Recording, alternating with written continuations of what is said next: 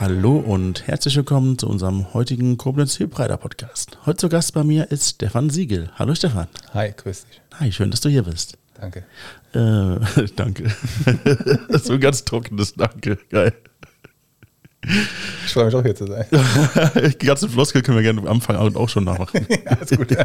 Das ist sehr schön, dass wir hier heute sind. Genau. Äh, macht sehr Spaß. Bin froh, Ja. dass du mich eingeladen hast. Ja, voll, danke. Das musst du auch noch sagen. Genau. Ja, ja, das kommt noch, das kommt noch. Ba Okay. Bau später ein, ja. Okay, gut. Ähm, es bleibt übrigens im Podcast, das, Ja. das wir gerade machen. Das ist, Ja, alles gut. Okay. Ähm, ich wollte eigentlich noch erwähnen, dass du Ernährungsberater, Gelegenheitskoch und Vater bist. Ähm, das mit dem Gelegenheitskoch, da würde ich gerne drauf eingehen. Ja. Wieso bist du Gelegenheitskoch? Bist du gelernter Koch oder Ja. wann hast du entschieden, Koch zu sein? Warum Ernährungswissenschaften? Und ja, das sind acht Fragen. Ich würde gerne einfach anfangen, wo hat Gerne. alles angefangen? Genau, also ähm, bei mir war ziemlich schnell klar, dritte, vierte Klasse, dass Koch das ist, was ich möchte. Okay. War für mich, damals weiß ich noch, mein, mein Klassenlehrer, der Herr Seibelt, tatsächlich weiß ich den Namen noch, vom letzten nicht mehr, aber von dem noch. Okay. Ähm, der sagte, Jungs, Mädels, was wollt ihr denn werden? Und ich habe die Hand hochgehalten und habe gesagt, Koch. Der hat gesagt, wie wird man denn, also, äh, hä? kennst du einen Koch? Ist dein Vater Koch? Ist dein Onkel Koch? Ist der, nö, aber Koch ist cool.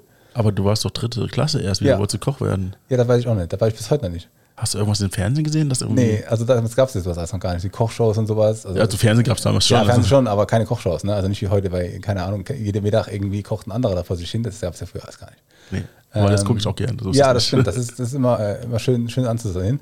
Ähm, und da war für mich klar, Koch ist das. Und dann gut, irgendwann 8., 9. Klasse, ne? man macht Praktikum. Wo habe ich schon das Praktikum gemacht? Natürlich nicht beim Koch, sondern bei Bäcker. Du springst einfach auf die neunte Klasse? Ja, das- Ja, ja, tatsächlich, weil ähm, für mich die Schule nie so das heiße Thema war. Das war immer relativ schnell Wort. durchlebt. Geile, geile Wort, war nicht das heiße Thema beim Kochen.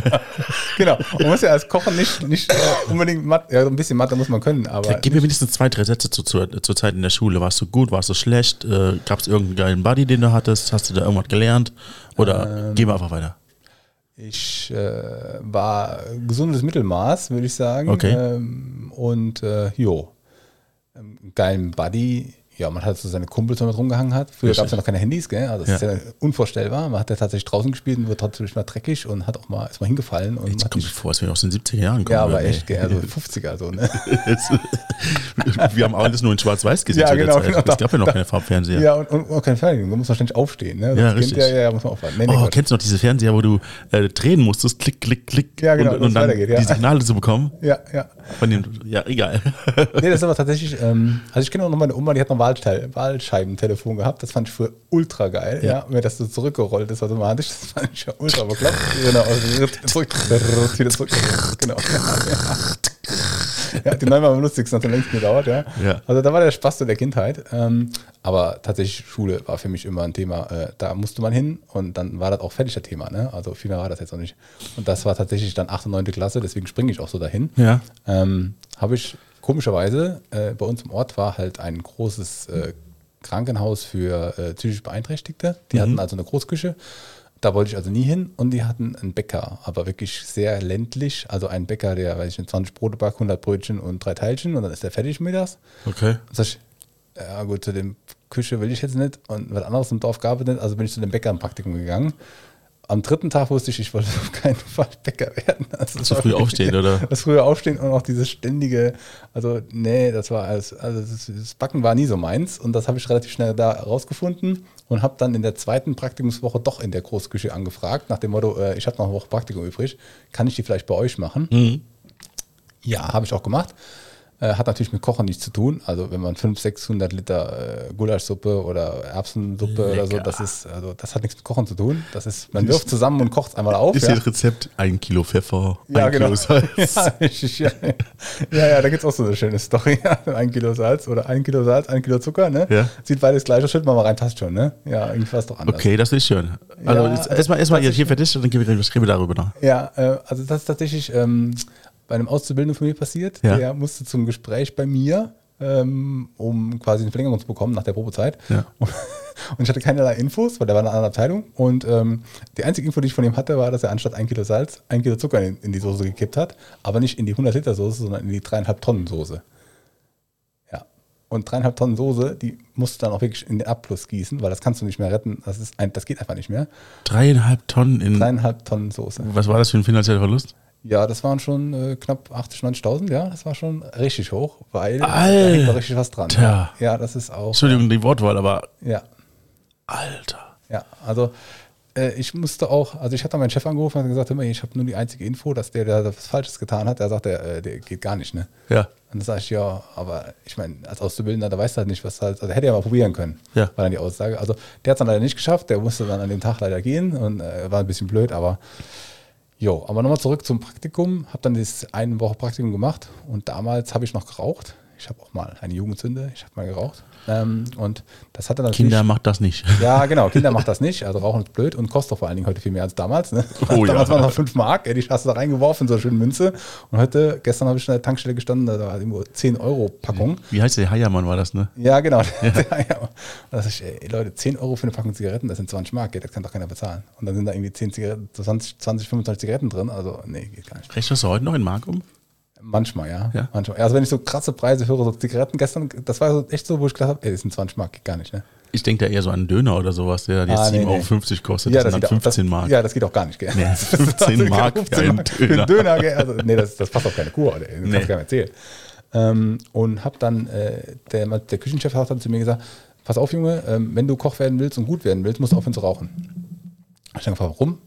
Hat er gesagt, sonst schmeckst du nicht, was du schmecken musst. Das ist richtig, ja. Heißt das, damals wusste ich noch nicht, dass das, was der damit meint, ich damals nicht verstanden habe. Ich habe gedacht, okay, ähm, also ich, wenn ich dann aufhöre, schmecke ich dann besser. Er sagt er, wirst du sehen. Und habe dann in den Herbstferien nochmal Praktikum gemacht, in meinem damaligen oder in dem zukünftigen Ausbildungsbetrieb dann tatsächlich zwei Wochen. Ähm, und da habe ich schon gemerkt, dass es ein Unterschied ist zu dem, wie ich damals die Soße probiert habe. Also, dass es mir deutlich besser schmeckt, dass da deutlich mehr Nuancen sind. Ähm, und habe mir gedacht, ja, das war echt mal ein guter Tipp.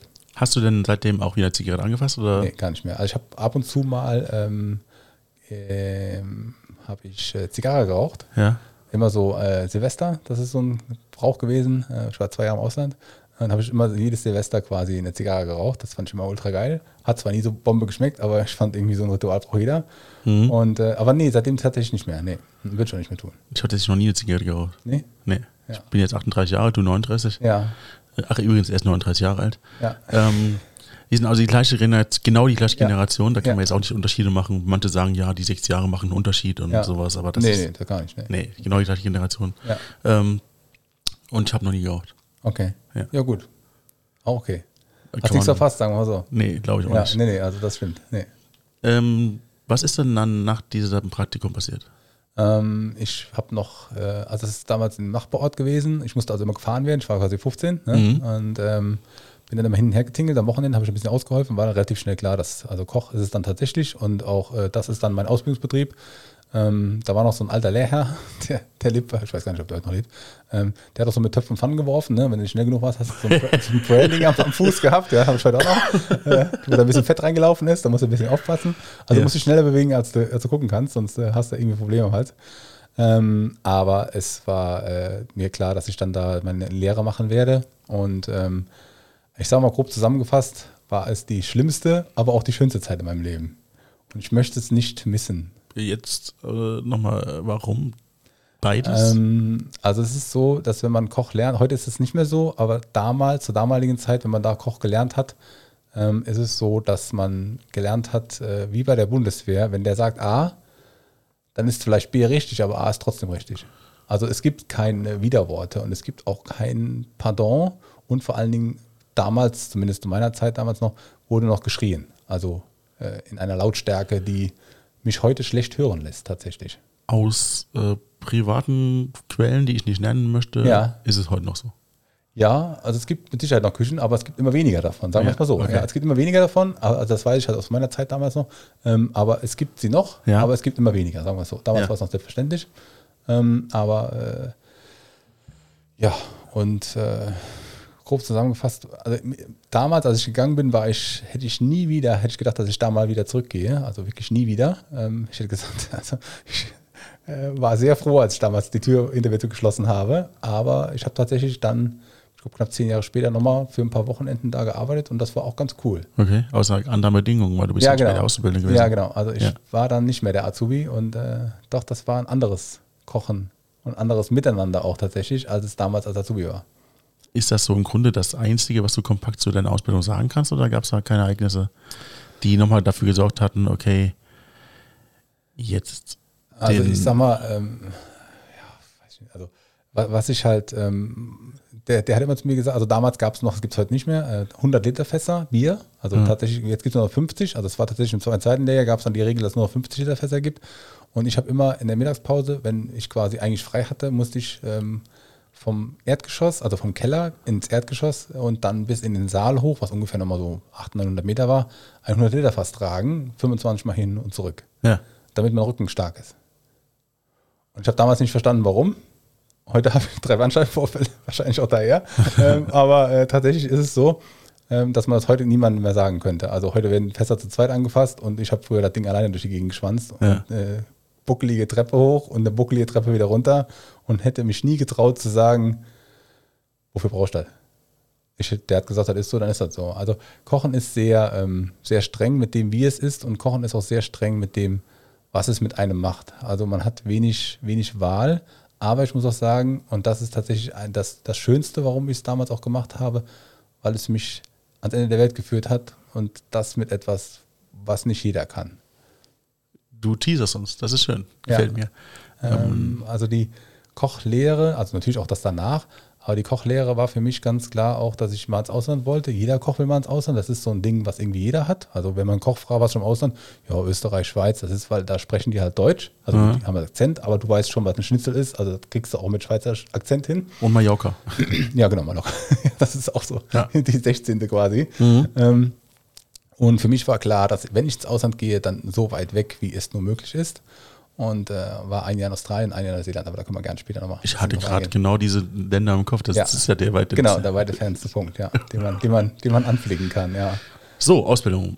Genau. Äh, Das heißt, wir sind jetzt in der Ausbildung fertig. Ja, also die Ausbildung ist äh, hat und war lehrreich und ähm, möchte es nicht mehr missen.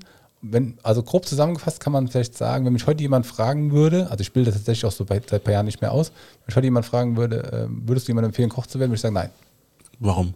Nein.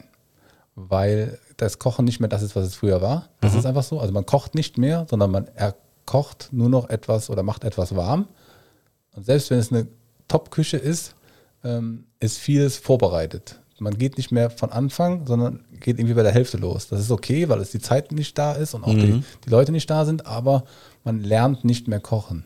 Also viele Köche heute kann man vor unvollendete Tatsachen nicht mehr hinstellen Okay. weil die nicht wissen, was sie machen sollen. Die haben einfach keine Idee. Also denen fehlt einfach das- die Idee, in einen leeren Raum zu gehen und zu sagen, in zwei Stunden kommen 120 Leute, hier steht das, da ist das Essen, los. Und das ist etwas, das lernt man nur, wenn man tatsächlich Koch von Anfang an gelernt hat. Und das haben halt viele einfach nicht. Viele denken, wenn das nicht da ist, dann kann ich das nicht machen. Also der, weiß nicht, der, der Backofen oder der, äh, die, die Pfanne oder irgendwas anderes, wenn das nicht da ist, dann stehe ich vor einem Problem. Oder Nudeln, wenn sie nicht. Äh, Genau, also man kann Nudeln auch selber herstellen. genau. Also, die hat irgendjemand mal gemacht. Ne? Die kommen nicht so wie die Milch irgendwo aus dem, aus dem Tetrapack. Aus dem Tetrapack ja. Mit ganz einfachen Mitteln. ja, genau. Also es ist alles relativ simpel, wenn man es kann, aber viele können es halt heute nicht mehr. Mhm. Leider. Schade. Das ist jetzt die Empfehlung, die du gegeben hast, aber nach der Ausbildung ähm, standst du ja vor der Entscheidung wahrscheinlich erstmal, ähm, was du jetzt damit machst. Genau, also ich habe ähm, in der, ähm, in meinem, nochmal kurz zur, zur Ausbildung zurück, ich habe in meiner Zwischenprüfung eine 1 gehabt und ähm, bin dann Eine Eins? quasi, ja genau, mit einer, mit einer 1 Wie hast du die quasi. gekriegt? Äh, ich habe damals gemacht ähm, Kohlrabi-Nudeln. Also Kohlrabi What kennt the- jeder. Okay. Und die kann man, also es ist ein bisschen schwer zu erklären, aber ich versuch's mal. Es gibt so ein Gerät, da spannt man quasi Kartoffeln eigentlich ein und Julian, dreht die. Julian, Äh, nee, man dreht die quasi zu einer, wie zu einer Art äh, Nudel. Ja, genau. Also, genau. Also, das ist Julian Schneider. ja, genau, richtig, Ja. ja. Äh, und das kann man auch mit der Kohlrabi machen. Und das habe ich gemacht. Okay. Und dann einfach nur Salz, Zucker, ein bisschen äh, Zwiebeln, Butter, einmal angeschwitzt, serviert, grün drauf, fertig. Okay. Da waren die Prüfer so fertig, da haben die gesagt, das ist ja, das ist, äh, hä? Und dann sag ich, ja, ich bin fertig. Also ich habe auch nur 20 Minuten gebraucht. Du hast wie so bei The Taste einfach einen neuen Geschmack erfunden. Den, Ja, also damals kannte das so keiner. Ich habe das irgendwo anders abgeguckt. Ähm, natürlich war das auch nicht meine Idee. Ne? Ja. Also ich habe das natürlich vorher mal probiert. Ähm, aber äh, da war tatsächlich die, die Eins und dann war im nächstgrößeren Stadt sozusagen ein relativ remoni- wie sagt man das? Äh, Renommiertes? renommier- renommierter Koch, Ja. ähm, der mich angerufen hat, damals in meinem Lehrbetrieb und hat gesagt, ähm, wenn du fertig bist, kommst du zu mir. Okay, wegen den Nudeln. Wegen den Nudeln. Weil, die, weil er die Idee so geil fand, also er fand die Idee geil, weil Ja. er den Prüfer natürlich kannte und sagte immer, da ist so einer, der hat so was Beklopptes gemacht, was du nie gesehen hast. Das war ja so Banane und so einfach und trotzdem geil, also er dem musste, also und dann war der tatsächlich, ähm, war ich nach der Lehre, also quasi schon verkauft nach dahin, wenn man so will. äh, ja, Weitergereicht. Ja, weitergereicht, wie so, wie so ein billiger Pfanne oder so. Ähm, und äh, ja, das war auch äh, tatsächlich dann für mich nicht ähm, gar nicht die große Frage. Ne? Also ich bin quasi mittags mit meinem Zeugnis zu meinem Chef gelaufen, habe gesagt, hier, ich habe bestanden. Da muss da unterschreiben, weil die IHK will das so. Der hat unterschrieben und ich habe gesagt, tschö, hoffentlich sehen wir uns nie wieder. Und dann bin ich gegangen, ja. Und zwei Stunden später stand ich quasi im nächsten, nächstgrößeren Stadt und habe dann da bei dem gearbeitet. Ähm, und das war einfach so. Also gut, war ein anderes Lokal, war auch viel höhere Küche, also viel, viel exklusiver. Aber ähm, für mich war das völlig klar, dass das so ist. Also der hat mich doch schon drei Monate vorher angefragt, ob ich ständig am Wochenende mal helfen kann. Und sage ich, ich arbeite aber hier, also ich arbeite in meinem Betrieb und ich kann jetzt nicht einfach am Wochenende frei machen, damit ich dann bei dir arbeite. Mhm. Ja, dann lernen wir uns schon mal kennen. Ja, sage ich, ich will dich aber noch gar nicht kennenlernen. Sag ich, ich will dich kennenlernen, wenn du mich bezahlst und nicht vorher, gell? Also, ja, und das war okay. Also, ja, da war für mich eigentlich relativ schnell klar, dass das ähm, der Koch quasi weitergeht. Und das war das Ende der Geschichte. Also können wir jetzt hier. Ja, also, ähm, keine Ahnung. äh, Weiß Du stuckst einfach so. Ich frage, was, was, was kommt denn jetzt noch? Er erzählt gerade von dem äh, Vertrag, den er nicht unterschrieben hat. Ähm, aber eigentlich hast du gerade einen neuen Job begonnen. Was ist passiert? Also du bist doch. Äh, Ja, ich hatte ja meine Lehre fertig und man beginnt ja quasi nach der Lehre eine neue, sucht ja quasi eine neue, Aus, äh, neue Stelle Ja. ne, als Koch ähm, oder als dann ausgelernter Koch, wenn man so will. Ne? Ähm, und ja, hat dann, habe dann da quasi meine Stelle begonnen, war aber tatsächlich nur äh, acht Wochen da. was hast du denn überhaupt machen dürfen da? Ähm, also äh, ich sag mal, wir haben gekocht damals zum Beispiel für Ferrari auf ähm, am Nürburgring für Formel 1. Also der war schon wirklich gut. Ähm, der hat auch damals mal, also vor meiner Zeit einen Stern gehabt, hat aber immer noch wie, wie für einen Stern gekocht, obwohl er keinen mehr hatte. Mhm.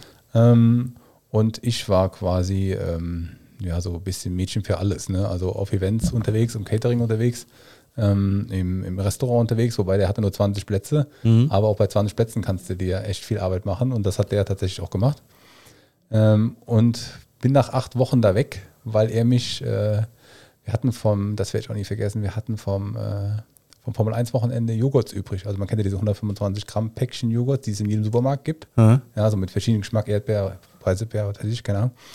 Und die waren äh, bei einem großen Lebensmittelhändler äh, im, Froster eingefroren für äh, nach dem Motto, behalten wir mal, weil vielleicht brauchen wir es noch. Und in dieser Palette drin waren aber drei, weiß ich nicht, drei irgendwelche Quark oder keine Mascarpone oder so irgendwas mit auf die Palette geladen worden, falscherweise. Die wollte der aber gerne wieder haben. Mhm. Und es war Sommer, äh, es war irgendwie draußen 30 Grad. Ich hatte also, meine normale Outfit war nicht Koch-Outfit, also mein normales Straßenoutfit war eine kurze Hose und ein T-Shirt. Und dann kam ich dann auf die Arbeit und hat er gesagt, wo hast du denn dies und das? Und dann habe ich gesagt, ja, das hast du doch gesagt, soll alles auf die Palette, damit es also weggefroren werden kann. Und dann hat er mich richtig zusammengefaltet und hat gesagt, du fährst da jetzt hin und stellst dich vor als hier, ne, du kommst von da und da und du möchtest gerne nochmal die Palette haben, Ja. weil da ist was drauf, was wieder runter muss. Also Ja. du willst wieder mitnehmen.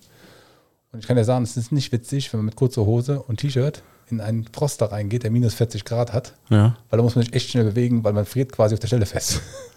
Und dann bin ich, diese drei Sachen habe ich geholt und bin Ja. dann quasi zurückgefahren und mir war noch nie im Leben so kalt wie an diesem Tag. Mhm. Ähm, habe mir die hingeknallt und habe gesagt, so, und jetzt kannst du mich mal. Okay. Und bin dann gegangen. Weil das ist echt was, also ich habe gesagt, äh, nach meiner Lehre lasse ich mich nie wieder so deprimieren, so herunterwürdigen, wie das war. Und er wollte das aber wieder so haben. Also er wollte wieder so nach dem Motto, hier kommt wieder so ein Dummer, ne, den kannst du überall hinschicken. Nee. Und dann habe ich dann wirklich tatsächlich gekündigt. Warum hast du dich nicht, nicht gewehrt in der ersten Sekunde?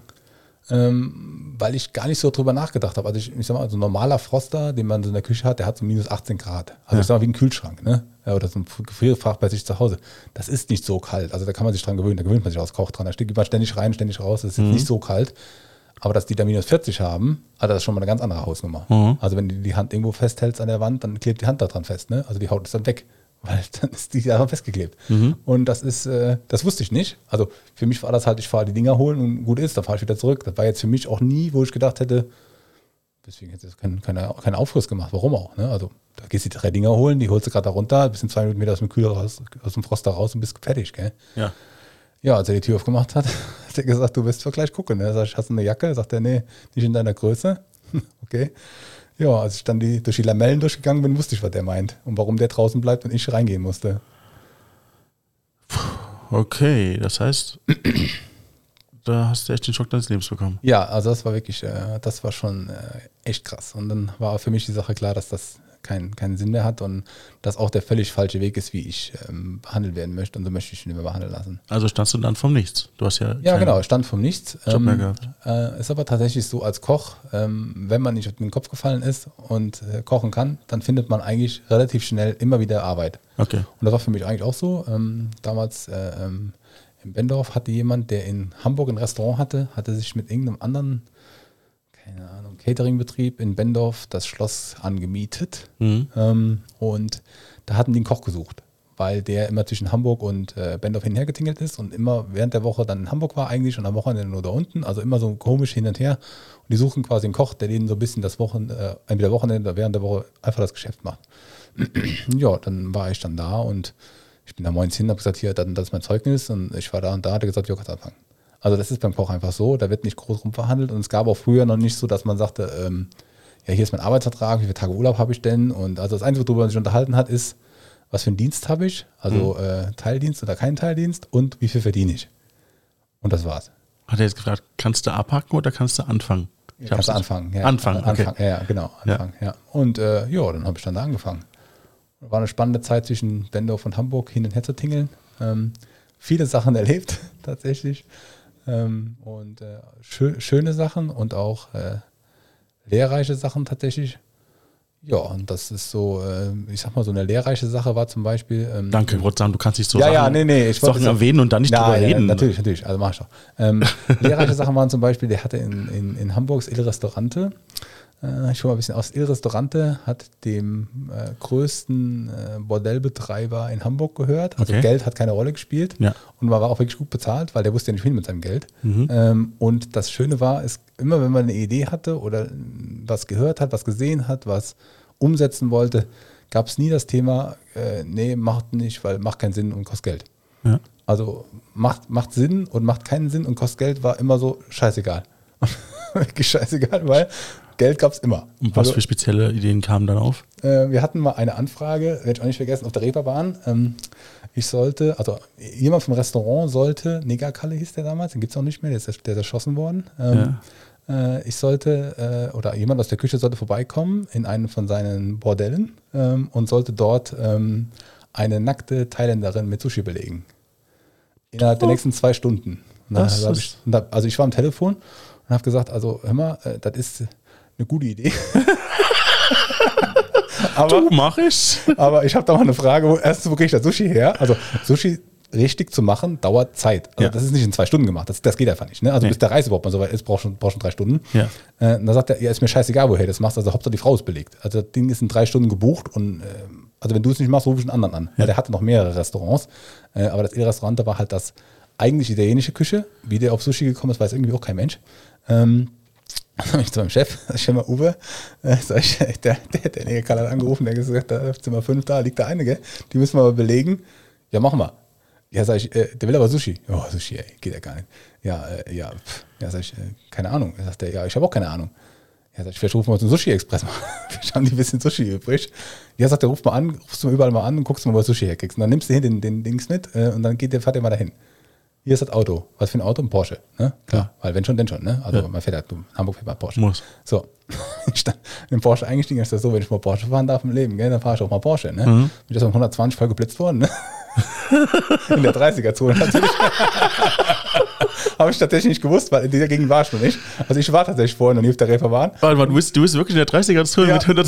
Ja, ja. Ich dann Führerschein damals- ist weg. Ja, der Führerschein ist weg, aber nicht, war nicht meiner. Das war von dem Thailänder, der war Spüler. Der hatte auch einen Führerschein, hat aber in Deutschland äh, nie, ist nie gefahren. Ja. Der wurde immer gefahren und der hat dann für mich die Strafe übernommen. Ich bin ihm heute noch dankbar. Ist ja verjährt. Ja, ja, genau, alles gut. Also der hat auch dann seinen Führerschein abgeben müssen, aber den hat es ja eh nicht gestört. Der wurde immer abgeholt. Ja. Von daher hat alles schon gepasst. Geil. Ja. Und dann sind wir äh, zum Sushi Express gefahren und haben Sushi eingeladen. 120 in der 30er-Zone. Ja, es war, äh, Ich, ich mal, bist du mal Porsche gefahren? Aber, wenn du aufs Gas ladst, du musst echt aufpassen. Also gell? ich selbst nicht, ich war nur Gast im Porsche. Ja, also Ja. äh, ich sag dir, der Fuß, äh, der, der zuckt da schon ganz schön. Ne? Und Okay. das Auto äh, hatte auch ordentlich Pass. Also äh, ja, sind wir zum Sushi-Express gefahren und mein Kollege, der hat sich ja so kaputt gelacht. Wir waren ja beide richtig gut drauf, weil wir fahren jetzt so eine nackte Alte belegen, die wir nie vorher gesehen haben. Und wir hatten echt den Spaß unseres Lebens. Ähm, ja, dann haben wir Sushi-Express, haben wir für, keine Ahnung, 300, 400 Euro oder so, haben wir Sushi gekauft, ne? alles, was die da hatten. Haben gesagt, wir kaufen alles, scheißegal. Äh, Und dann sind wir dann hingefahren.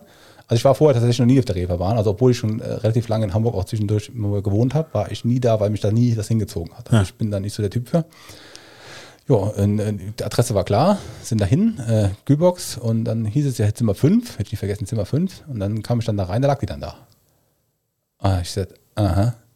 Ja, die, die äh, Puffmutter, sagen wir mal so, die gesagt, ja, der Negerkalle hat gesagt, liegt Alte jetzt mit Sushi, ja, da liegt die schon. Äh, Muss man irgendwann mit der machen? Die lag da später nackt.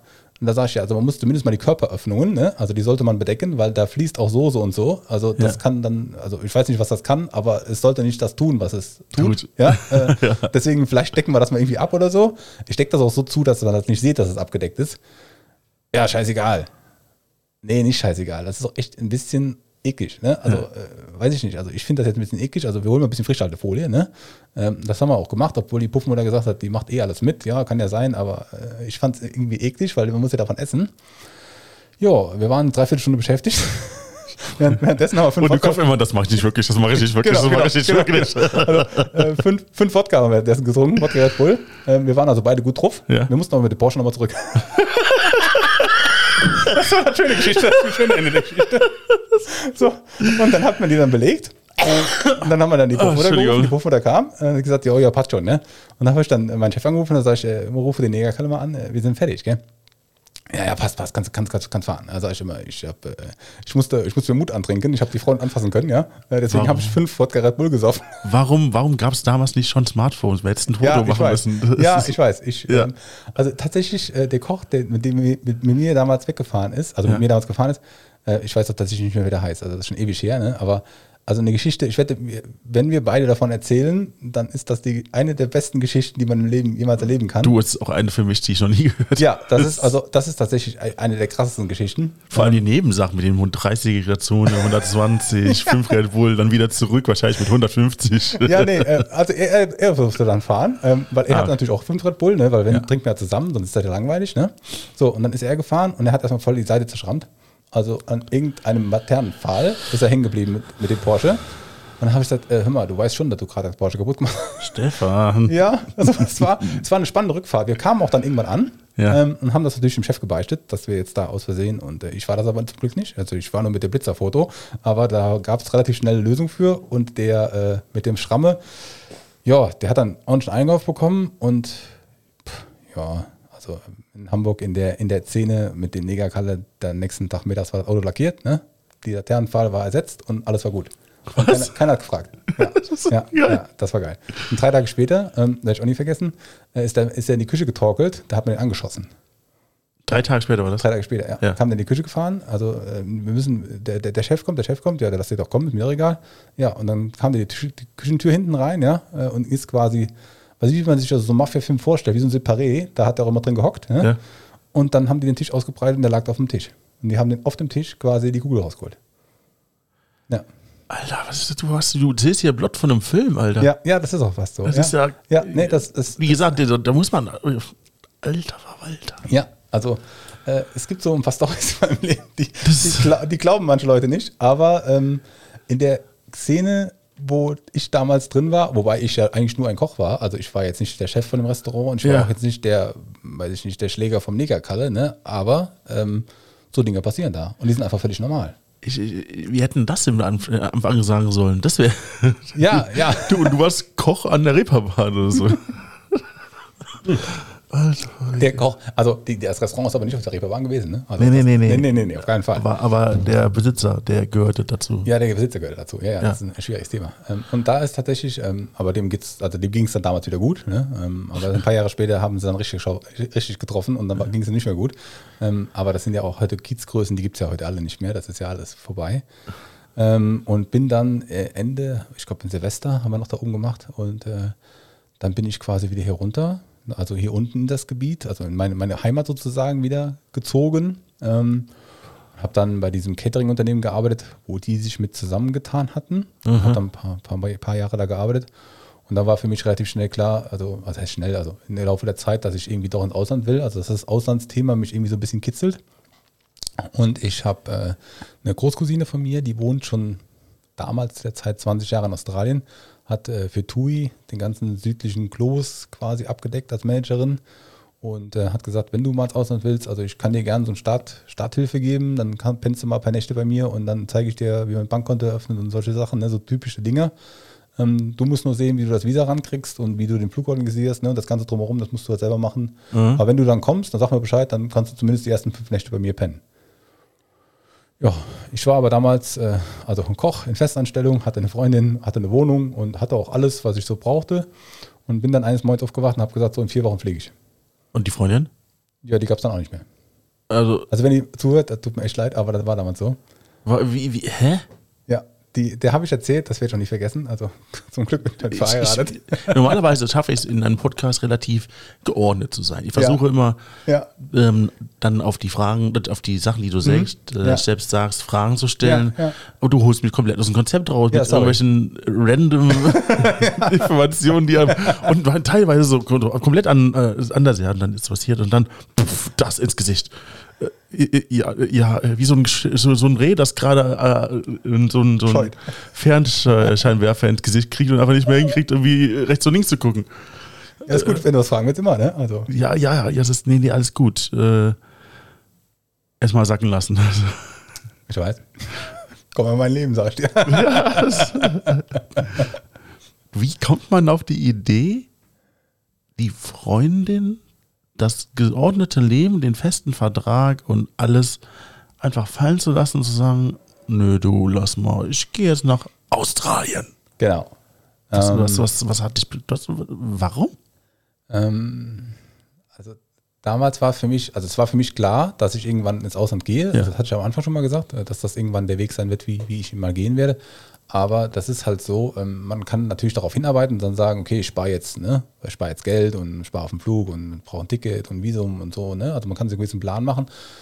Äh, also damals zumindest war ich nicht der Plantyp. Also ich habe so in den Tag hineingelebt ne, und war froh, dass was da war. Und wenn nichts da war, war es auch nicht schlimm. Ähm, aber ich hatte eigentlich ein recht geordnetes Leben, würde ich damals sagen. Also meine mhm. Wohnung war auch ganz schön. Die vermisse ich manchmal heute noch. die war echt eine schöne Wohnung. Ähm, und äh, ja, habe aber damals zu mir gesagt, ne, ich rufe jetzt mal meine Cousine in Australien an und frage die mal, ob das Angebot noch gilt, weil wir hatten uns länger nicht mehr gesehen. Und dann sagte die, ja, also wenn du kommst, dann sag mir nur, wann du kommst und dann schick mir dann Kopie von deinem äh, Flugticket und dann hole ich dich da ab, wo du auch mal bist. Ne? Ja. Ja, und äh, ich sagte, okay, äh, ich gucke mal, google mal, wie man denn in Australien ein Visum bekommt. Ja, und damals war das tatsächlich, also 2006, da gab es diese ganzen Backpacker-Typen überhaupt noch gar nicht. Also Backpacker gab es schon immer, also Australien gab es Backpacker, aber nicht diese Massentourismus, wie der heute durch die Gegend streift, ähm, dass man da überall nur noch Rucksackleute sieht, die quasi einem auf den Sack gehen und mit ihrer komischen Karte und ihrer Handy-App da irgendwas erzählen wollen. Ähm, sondern damals war das noch sehr, sehr wenig in den Gebieten, wo ich damals gewohnt habe oder ja, gewohnt habe. Ähm, da gab es, also ich war vielleicht einer von fünf Deutschen oder so. Ne? Also ähm, für mich war halt wichtig, das nochmal kurz zurückzugehen, dass ich ein Visum bekomme. Das war mit meinem halb gebrochenen Schulenglisch gar nicht so einfach, weil ich musste der über quasi Skype damals ähm, erzählen, was ich will, was ich kann, wie lange ich ein Visum brauche, also alles über so Videotelefonie. Das hatte ich dann auch und dann war das auch erledigt und Flug gebucht. Ähm, ja, und dann habe ich irgendwann, äh, das war auch ein heißes Thema, habe ich meiner, meiner Freundin erzählt meiner damaligen Freundin, ähm, ich müsste bei meinem Vater, ähm, der hatte damals ein Geschäft, so ein kleines Spielzeuggeschäft, da müssten wir Inventur machen. Ja. Und die Inventur war für 16 Uhr angedacht und ich habe gesagt, ich fahre morgens um 8 fahre ich dahin, damit wir auch genug Zeit haben und dann kann ich ein bisschen vorbereiten. Mein Flug war um 15 Uhr und ich war weg. Okay. Ja weil ich damals, sie war noch recht jung, ich hätte damals nicht, also ich hatte auch die, vielleicht nicht die Eier, muss man auch dazu sagen. Ich habe gerade gesagt, die hat ja, ja. Eier in der Hose gehabt. Ja, ja, ja, das, ist, das war damals auch vielleicht das Gefühl, aber ich hatte immer so das Gefühl, wenn ich da jetzt sage, so ich mache Schluss, ich hatte ein bisschen Schiss, dass die vielleicht doch was antut. Und wenn man nicht da ist, wenn man nicht greifbar ist, dann ist das, ich tue mir jetzt was an und nehme das Messer oder springe von der Brücke, ist nicht da, weil man sich auch nicht mehr sieht. Also es ist einfach keiner da. Was ist denn passiert? Nichts. Wie nichts? Nichts. Also äh, es ist so, ähm, mein, also mein Vater, natürlich meine Eltern, hat es alle gewusst, klar, ja. ja aber sie nicht. Ähm, und ähm, damals hat die natürlich meinen Vater angerufen und hat gesagt, wo ist der denn? Also der wollte doch noch Inventur machen. Der nee, ist in drei Tagen nicht mehr da, gell? Boah, ich, ich, Entschuldigung, bevor wir weiterreden, ich stelle mir gerade vor, du, du kommst, also du, du, du besprichst mit deinem Freund morgens, ja, gut, äh, der geht dann zur Inventur und dann denkst du dann, wie gewohnt, kommt der dann abends wieder nach Hause oder wir treffen uns oder was auch immer, die Gewohnheit und dann ist er nicht da und dann fragst du nach, okay, wo kann der denn sein? Frag mal den Vater, frag mal die Mutter oder wie auch immer. Ähm, und die sagen dann, okay, der ist in Australien. Bitte was? Was das ist, verarscht mich jetzt hier gerade? Mhm. Nee, der ist in Australien, der wollte doch nicht sagen, weil der keine Eier in der Hose hat. Ja, genau. Äh, äh, äh, nein, ihr wollt mich verarschen. Das, mhm. Ja. Das ist nicht der stolzeste Moment meines Lebens, muss ich sagen. Okay, das ist schön, dass du es gesagt hast, weil ja, da ja. musste nee, ich nicht anmerken. Genau, also das ist auch was, da würde ich mich, äh, würde ich heute anders machen und würde auch, es, es, tut mir auch ein bisschen leid, immer noch vielleicht. Ja. Ähm, aber zur damaligen Zeit war das für mich der einzige Weg raus aus diesem, was mich irgendwie festgehalten hat. Das war für mich einfach so, wo ich gesagt habe, ich muss jetzt hier und, äh, äh und weg. Ne? Ja. ja. Und tatsächlich war ich damals dann, also ich hatte so eine E-Mail-Adresse und klar, äh, dass die natürlich meine Telefonnummer in Australien nicht wusste, war logisch. Und irgendwann nach zwei Wochen habe ich in mein E-Mail-Postfach geguckt, weil ich hatte noch so ein paar, weiß ich nicht, keine Ahnung, man hat ein E-Mail-Postfach, ne? Ähm, da war natürlich nichts los, ein GMX-Postfach und da war tatsächlich eine Nachricht von ihr. Ne? Und äh, ich war echt erstaunt. Ähm, also zum einen, dass die auf die Idee gekommen ist, mir zu schreiben ja. ähm, und zum anderen äh, auch, dass sie es tatsächlich getan hat. Aber ich habe die E-Mail nicht gelesen. Ja. Stefan! nein, nein. Hast du sie gelöscht? Ja, ich habe sie gelöscht, ungelesen äh, und würde das auch. Na gut. Also da, zur damaligen Zeit war für mich wichtig, weil wenn man ins Ausland geht und tatsächlich da wohnt, also das ist was anderes, wenn du Backpacker bist, aber wenn du da wohnst und auch arbeitest, ist es halt so, dass gerade am Anfang äh, die Begeisterung natürlich enorm hoch ist, also für das Land, für die Leute und so weiter und so fort. Aber es ist auch so, das auch schon manchmal, weil du hast halt keine wirklichen Freunde, also hast die Arbeitskollegen, ne, und sonst halt niemanden. Gell? Ja. Ähm, und das kann, also ich hatte damals schon sehr mit Heimweh zu kämpfen und ich glaube, wenn ich damals es gelesen hätte, wäre ich wahrscheinlich wieder zurückgeflogen. Und da habe ich mir für mich, also ich habe lange diese E-Mail ungelesen quasi einfach liegen gelassen. Und irgendwann habe ich gesagt, äh, da war ich so zwei, drei, vier Monate oder so war ich dann in Australien. Also ich weiß jetzt, bist du so halbwegs gesettet, du weißt, wie es funktioniert, dein Englisch ist deutlich besser. Ähm, ähm, jetzt brauchst du es auch nicht mehr zu lesen, weil es einfach keinen Unterschied macht. Und dann, und jetzt zu antworten, hilft ihr jetzt auch nicht mehr. Also es ist so, wie es ist. Du warst halt damals nur so ein komischer Freak, der einfach abgehauen ist und äh, dann habe ich es halt gelöscht. Crazy. Ja, und nie wieder gesehen. Also auch jetzt, ich wohne schon, also 2007 bin ich wieder zurückgekommen und ich habe sie seitdem auch, also, ne? 15 Jahre nie wieder gesehen. Du erzählst die Geschichten. Nee, ja, Wahnsinn, da habe ich nicht mitgerechnet, echt ja. nicht. Was hast du eigentlich gedacht, als du im Flugzeug saßt Richtung Australien? Hast du an sie gedacht oder einfach nur gedacht, geil, jetzt kommt Australien, das wird eine geile Zeit? Ähm, also an sie habe ich, ich habe auch, also auf dem Flug habe ich mir öfter mal gedacht, was, was hast du da bloß getan? Warum, warum hast du es getan? Warum ah, hast du nicht die Eier gehabt? Ja, da gab es also, dann doch ein bisschen Doch, da gab es schon, schon ein bisschen ja. Gewissensbisse. Ja. Ähm, vor allem, das, das Schärfste war, die dumme Alte in dem Reisebüro in Andernach. Ich heiße ja Stefan mit PH. Mhm. Und die hat aber Stefan mit F geschrieben. ja, und das bei dem Australien ist das so, dass, das finden die nicht witzig, weil mhm. das Visum war mit Stefan mit PH und das Ticket war mit Stefan mit F. Ja. So. Und bei den Australiern ist es so, es gibt nur links oder rechts. Da gibt es kein Ups, falsch geschrieben. Und dann hatten die mich mit Glück und viel Telefoniererei mit der Botschaft und bla und blub, haben die mich fliegen lassen und ich musste dann mit Dubai zwischenlanden, um umzusteigen. Mhm. Und gleich Dubai, Problem nochmal. Gleich Problem nochmal. so, gleich Problem nochmal. Und in Dubai war das aber so. Ähm, also zum einen in Deutschland konnte ich ja zumindest die Sprache verstehen, ja. aber da konnte ich ja dieses random Englisch, was die da reden, konnte ich ja gar nicht verstehen. Okay. Und ich saß dann da und die haben gesagt, no. No. Und dann? Ja, ich saß erst mal drei Stunden und habe dann gedacht, okay, ähm, gut, ich wusste, dass ich äh, irgendwie vier, fünf Stunden Aufenthalt habe, bis der Flug weitergeht. Also für mich war alles noch okay. Ich habe gedacht, okay, von den anderen, die mit mir umgestiegen sind, äh, waren ja auch noch alle da. Also, okay, die sind alle nicht weggelaufen. Und dann ging das aber los. Ne? Dann sind die erst aufgestanden, weggegangen. Also, war eine Durchsage. Und dann sind die halt los. Dann bin ich halt auch nochmal los und habe gesagt, äh, wie ist denn das? Also, ne, hier Ticket und hier äh, mein, mein Visum. Ne? Und äh, dann haben die gesagt, no, no, no. Das Einzige, was ich ganz gehört habe, war no. Ja? Und irgendwann kam dann irgend so ein Typ um die Ecke in Inder, wird ich vergessen, der hat dann zu mir gesagt, du bist der Deutsche, gell, der seinen Namen falsch geschrieben hat. Und da sag ich, ja, habe ich nicht gemacht. Ja, ja, ich weiß, dass du das nicht warst, das ist schon klar. Aber das ist voll kacke, weil die Australier wollen dich nicht einreisen lassen. Mhm. So. Und dann habe ich gedacht, wie?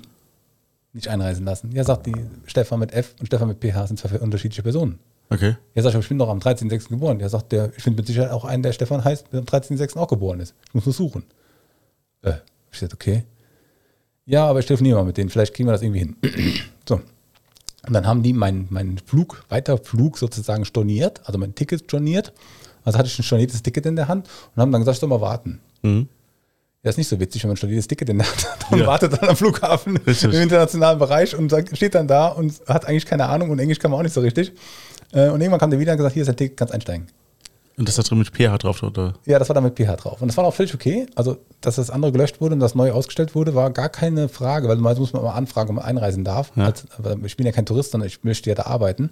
Ähm, und äh, ne, das war völlig okay. Das war, das war, weil das hat ja gestimmt, ne? Dann war das für die Australier völlig okay. Grün, war direkt Computergrün, fertig, losgeflogen. Und das war echt, und ich kam dann da an und ähm, es ist ja so, ich hatte natürlich im Handgepäck kein anderes T-Shirt und auch keine andere Hose. Ähm, aber ich bin ja im Sommer losgeflogen und in Australien ist es ja andersrum. Ne? Also da ist ja Winter, wenn hier Sommer ist. Ja. Ich werde nie vergessen, als ich da ankam und meine Cousine und ihr Mann mich angeguckt haben im Auto, weil die hatten alle dicke Pullis an und ich hatte ein T-Shirt, nur eine kurze Hose an. und mir war echt arschkalt, kann ich sagen. ja. Das kannst du schon von früher, von der ja, Ausbildung. Ja, das, das kann ich schon von, von, dem, von dem damaligen äh, Event. Äh, und zum Glück war das Auto nicht weit und es war auch schon vorgeheizt, weil mhm. bis zum Flughafen war es ein Stück. Und dann saß dann da, werde ich nie vergessen, dann saß ich dann da in dem Auto ähm, also die Stefanie, meine Cousine, meine Großcousine, ihr Mann, äh, die Tochter und ein, einer von beiden Söhnen. Und die haben mich alle angeguckt nach dem Motto, hey, guck dir die Deutschen an, die sind so behämmert, die kommen angeflogen mit T-Shirt und mit kurzer Hose mit in Australien.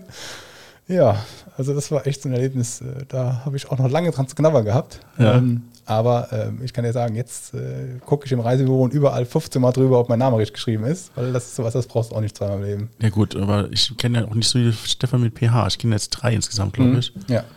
Warum? Ja, es gibt die Schreibweise, Eltern sind kreativ. Ja, ja, genau. Das ist halt, warum weiß ich auch nicht. Ich habe meine Mutter mal gefragt, die hat mir das nie, nie sagen können. Nee. Ähm, genau.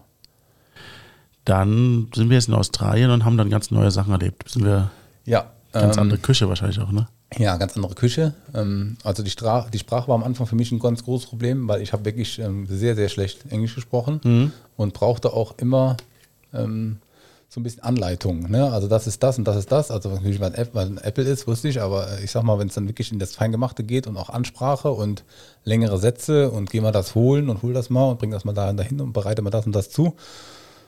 Äh, da habe ich am Anfang schon sehr zu schlucken gehabt und hatte auch zum Glück einen Hotelmanager, dem sein Sohn war der, war der Küchenchef. Ähm, und die zwei konnten mich ganz gut leiden, mhm. weil, weil, kochen konnte ich. Also das Kochen war nicht das Problem. Nur die Sprache war ein Problem. Mhm. Also wenn der mir gesagt hat, was er will, dann habe ich das auch gemacht. Aber ähm, das Erklären und das Drumherum, das war halt immer das Problem. Ne? Und das so auf, auf Zuruf irgendwas holen und irgendwas machen, ich habe gar nicht reagiert. Also, weil ich habe es nicht verstanden. Die ersten drei Monate waren echt witzig, ähm, aber tatsächlich war es dann nach drei Monaten auch gut, weil ich habe ein ziemlich gutes Straßenenglisch dann gelernt, weil man lernt halt Englisch, wo man es hört und nicht auf der Oxford University, sondern einfach auf der, auf der Straße. Und habe auch, wenn ich frei hatte, immer versucht, im, im U-Bahn mitzufahren und immer zuzuhören, was die anderen, wie die anderen reden, worüber die reden können, ein bisschen interpretiert. Ähm, und das war echt interessant. Und dann nach drei Monaten war es wirklich so, ähm, dass es eine ganz andere Küche ist, also ein ganz anderes Kochen, wie die kochen, was die kochen, also viel, viel frischer, viel mehr Gemüse, viel mehr, ähm, ja, die, die, die, die, die kochen einfach viel saisonaler, vor allen Dingen viel mehr Fisch, also klar, natürlich offene Meer auch direkt da. Und die kochen auch ähm, viel bewusster, also die Ernährung ist viel bewusster als die jetzt sowieso bei uns ist und damals auch schon war, war das eine viel bewusstere Küche auch an, an, an, Kochen. Und der Koch war auch so, also die lernen Kochen anders wie wir hier. Die gehen quasi drei Jahre in die Schule, also wirklich nur drei Jahre Schule, sind dann Koch ausgebildet und gehen dann ins Restaurant. Haben zwar mal Praktikum gemacht, mal hier und da, aber nie so, dass sie tatsächlich im Alltag mitgearbeitet haben. Und ich habe ja Koch gelernt während der Ausbildung, auch im Restaurant. Und das war für die schon ein krasser Unterschied, dass ich, obwohl ich so jung war, eigentlich alles konnte. Mhm was die gar nicht so kennen. Ja, die Praxis. Genau, die Praxis war halt einfach da und die kennen halt nur Theorie. Ja. Erklären, schreiben, aufschätzen, das können die alle, aber wie man irgendwas umsetzt, das war für die immer so, äh, Moment, ich muss noch ein bisschen, weiß ich jetzt gar nicht, muss ich mal fragen gehen. Ne? Wahrscheinlich gibt es auch eine Schulstunde darüber, wie man Wasser aufheizt. Ja, so ungefähr.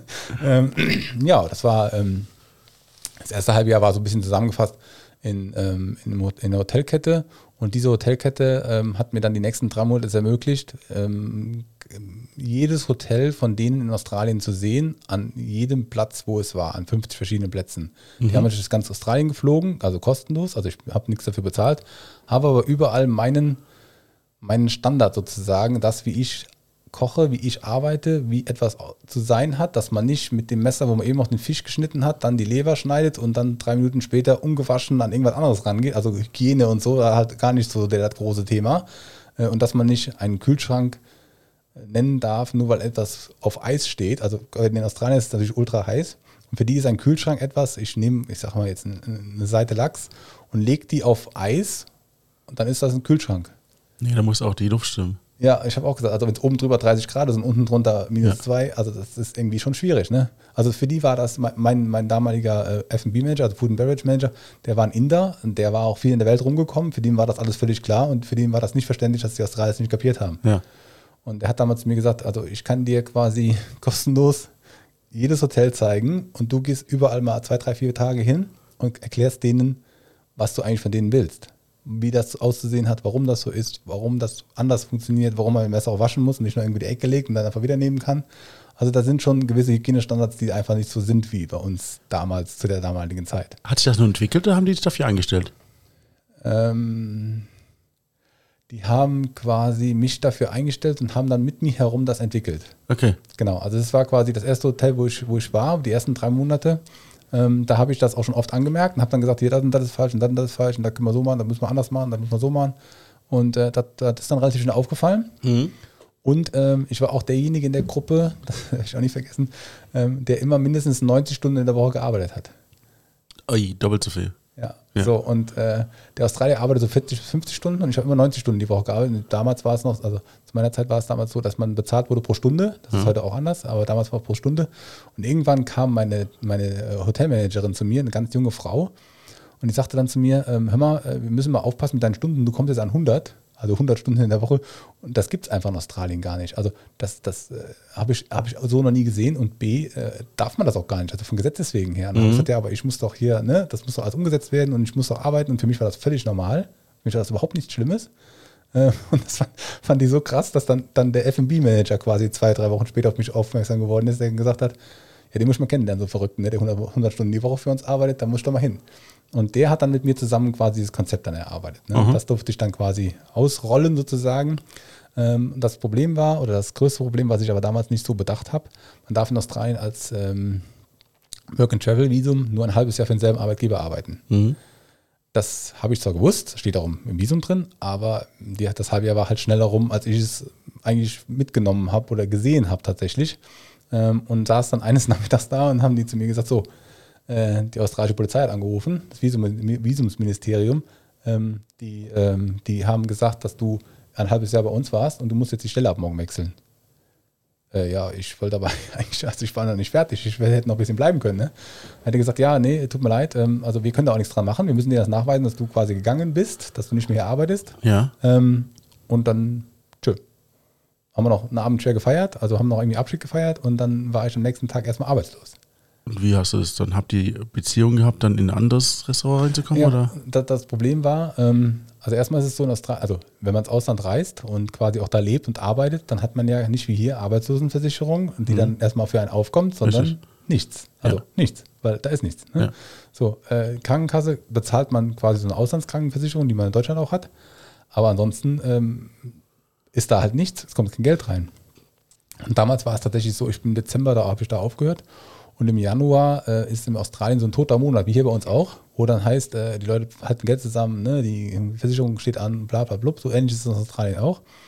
Und habe dann tatsächlich erstmal vier Wochen lang ein bisschen rumgereist, ne? Hab mal ein bisschen hier, ein bisschen da geguckt. Weil Hast ja viel hab, Geld verdient dann. Genau, ich hatte auch viel Geld verdient? Ja. das natürlich auch. Ähm, und habe dann tatsächlich, bin hingegangen und habe dann äh, überlegt, wo könntest, also wo, wo, möchtest du denn arbeiten? Also was möchtest du in diesem halben Jahr, was du noch vor dir hast, oder in fünf Monaten, was möchtest du noch sehen? Wo möchtest du arbeiten?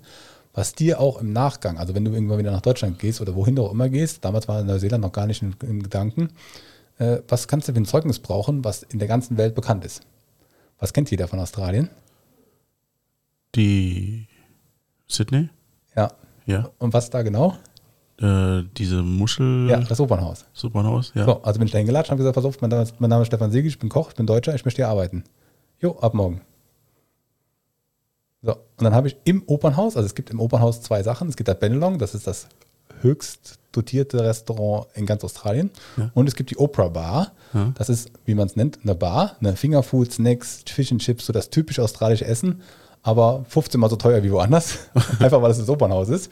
Ähm, und habe tatsächlich, äh, das ist natürlich alles ein Besitzer, also sowohl in den Benelong als auch unten, habe im, im Oper, in der Opernbar angefangen ja. und habe dann gesagt, äh, ich mache mal hier mit. Und tatsächlich war es damals so, der, ähm, mein, mein stellvertretender Küchenchef, der war Mexikaner. Und ich kannte damals noch keinen Mexikaner. Also ich habe noch keinen Koch, Koch Mexikaner kennengelernt sozusagen. Mexikaner kannte ich schon, aber keinen, der in der Küche war. Und das war so ein Bekloppter, der ist morgens 40 Kilometer mit dem Fahrrad zur Arbeit gefahren und abends 40 Kilometer zurück und hat zwischendrin 14 Stunden gearbeitet. Und das ist, wenn man sich das überlegt, in der Masse, die da am Opernhaus umgesetzt wird, die haben mittags 3000 Essen und abends ungefähr zweieinhalbtausend Essen. Ja. Allein die Masse, also wir haben natürlich 80 Köche, ne, ist natürlich enorm, eine Riesenküche, äh, aber also ich wäre nicht in der Lage gewesen, auch nur fünf Meter mit dem Fahrrad zu fahren, wenn ich da rausgegangen bin, weil ich war froh, wenn ich bis zur U-Bahn geschafft habe, dass die mich heimgefahren hat. Ähm, und der ist echt 40 Kilometer mit dem Fahrrad gefahren. Crazy Typ. Ja, ganz crazy Typ, der hat den ganzen Rücken tätowiert. Das hatte ich vorher auch noch nicht gesehen, dass einer so heftig den Rücken tätowiert hatte. Ähm, und das war auch so tatsächlich das, äh, wie, wo das Tattoo dann irgendwann mal herkommt. Also das war so mein, mein erster Weg zu dem Tattoo. Habe ich bis jetzt gar nicht gesehen, dass du ein Tattoo hast. Ja, genau. Also ja. rechter Arm quasi komplett tätowiert, ja. im Maori-Stil. Ähm, aber nicht da tätowiert. Ich hatte damals dann natürlich Menge Kumpels und Freunde und von der Arbeit Leute kennengelernt. Und wir waren damals mit einem Kumpel aus Australien, den ich von Australien quasi kannte. Der ist zu mir nach Neuseeland geflogen. Wir waren in meinem Hotel, ein bisschen rumgequatscht. Ähm, und dann hat er gesagt, ey, lass uns jetzt hier tätowieren. So ein ganz kleines Ding irgendwie auf den Arm oder so. Und dann gucken wir mal, finden wir schon.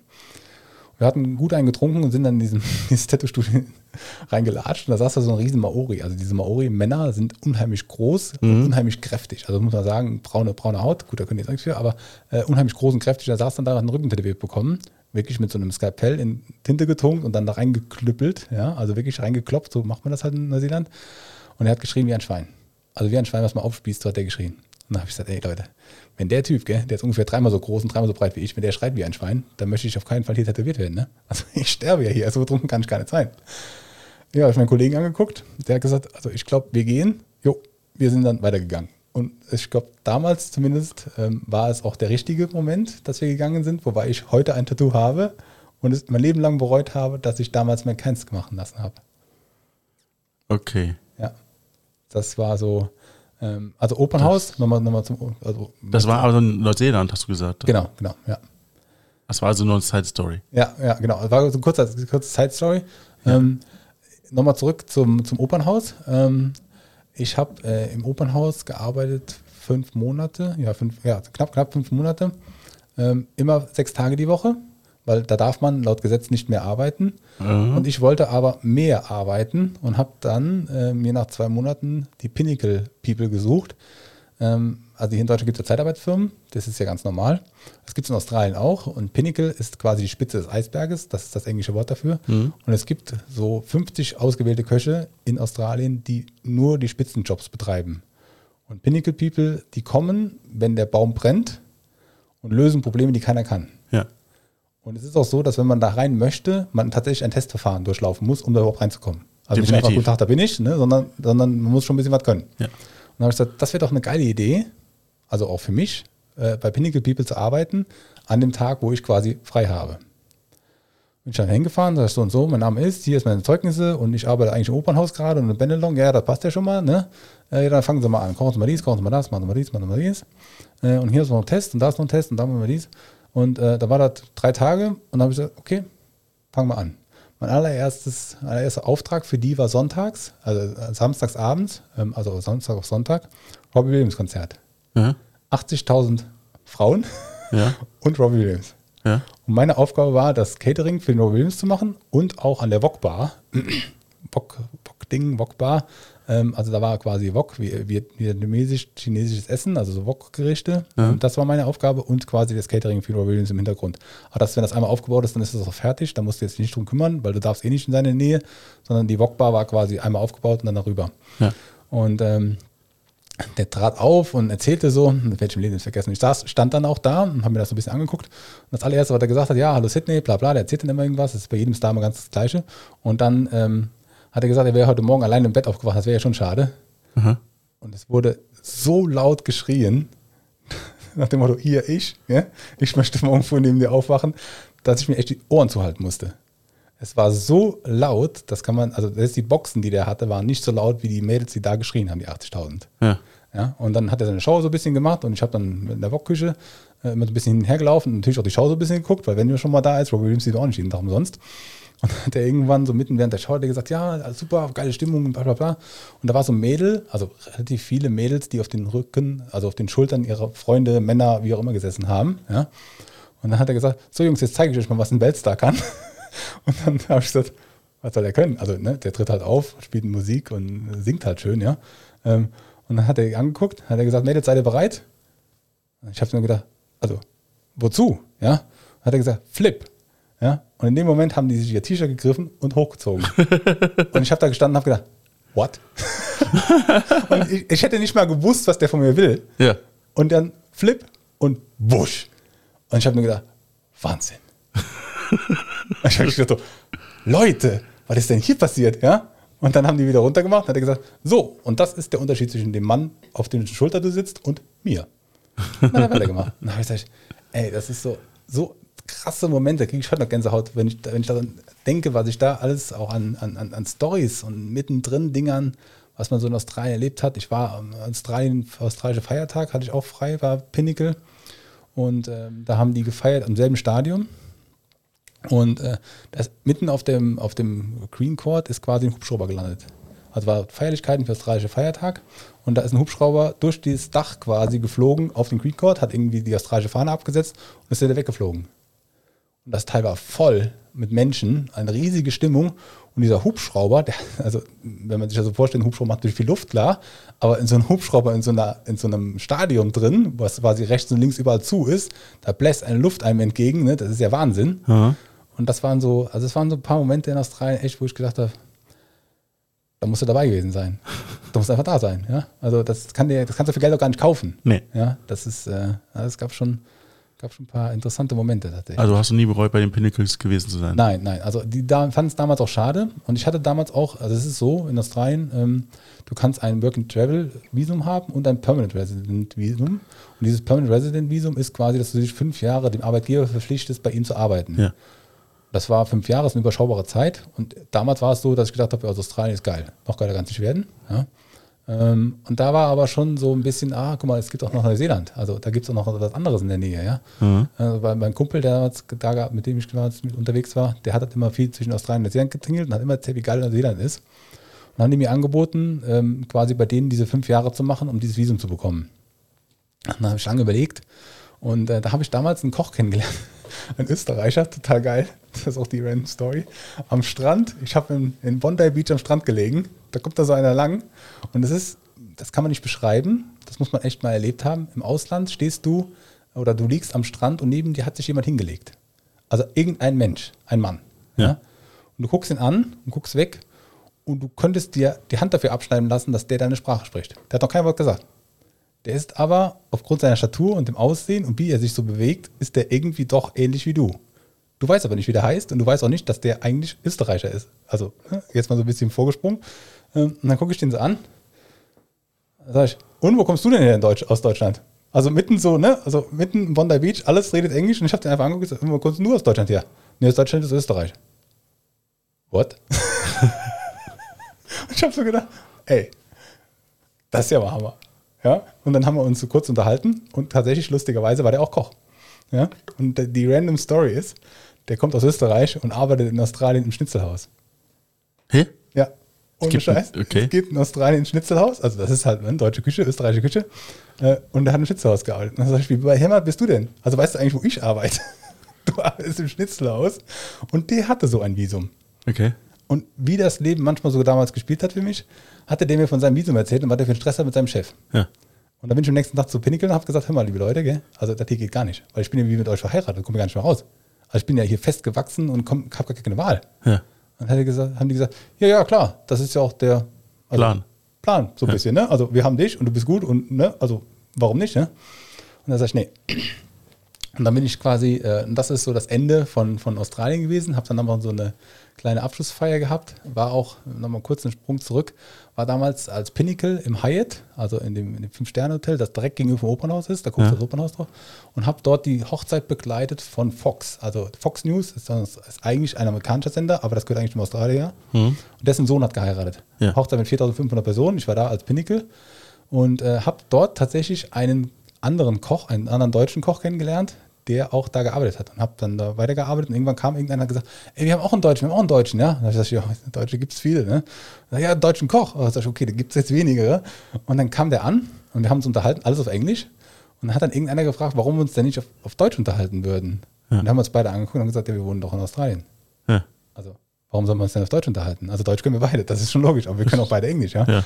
Um, ähm, und das ist tatsächlich, da waren, also wir sind beide sozusagen nach Neuseeland gegangen, aber das war unabhängig voneinander, weil das war so ein bisschen vorher, ein bisschen Zeitgesprung ist leider.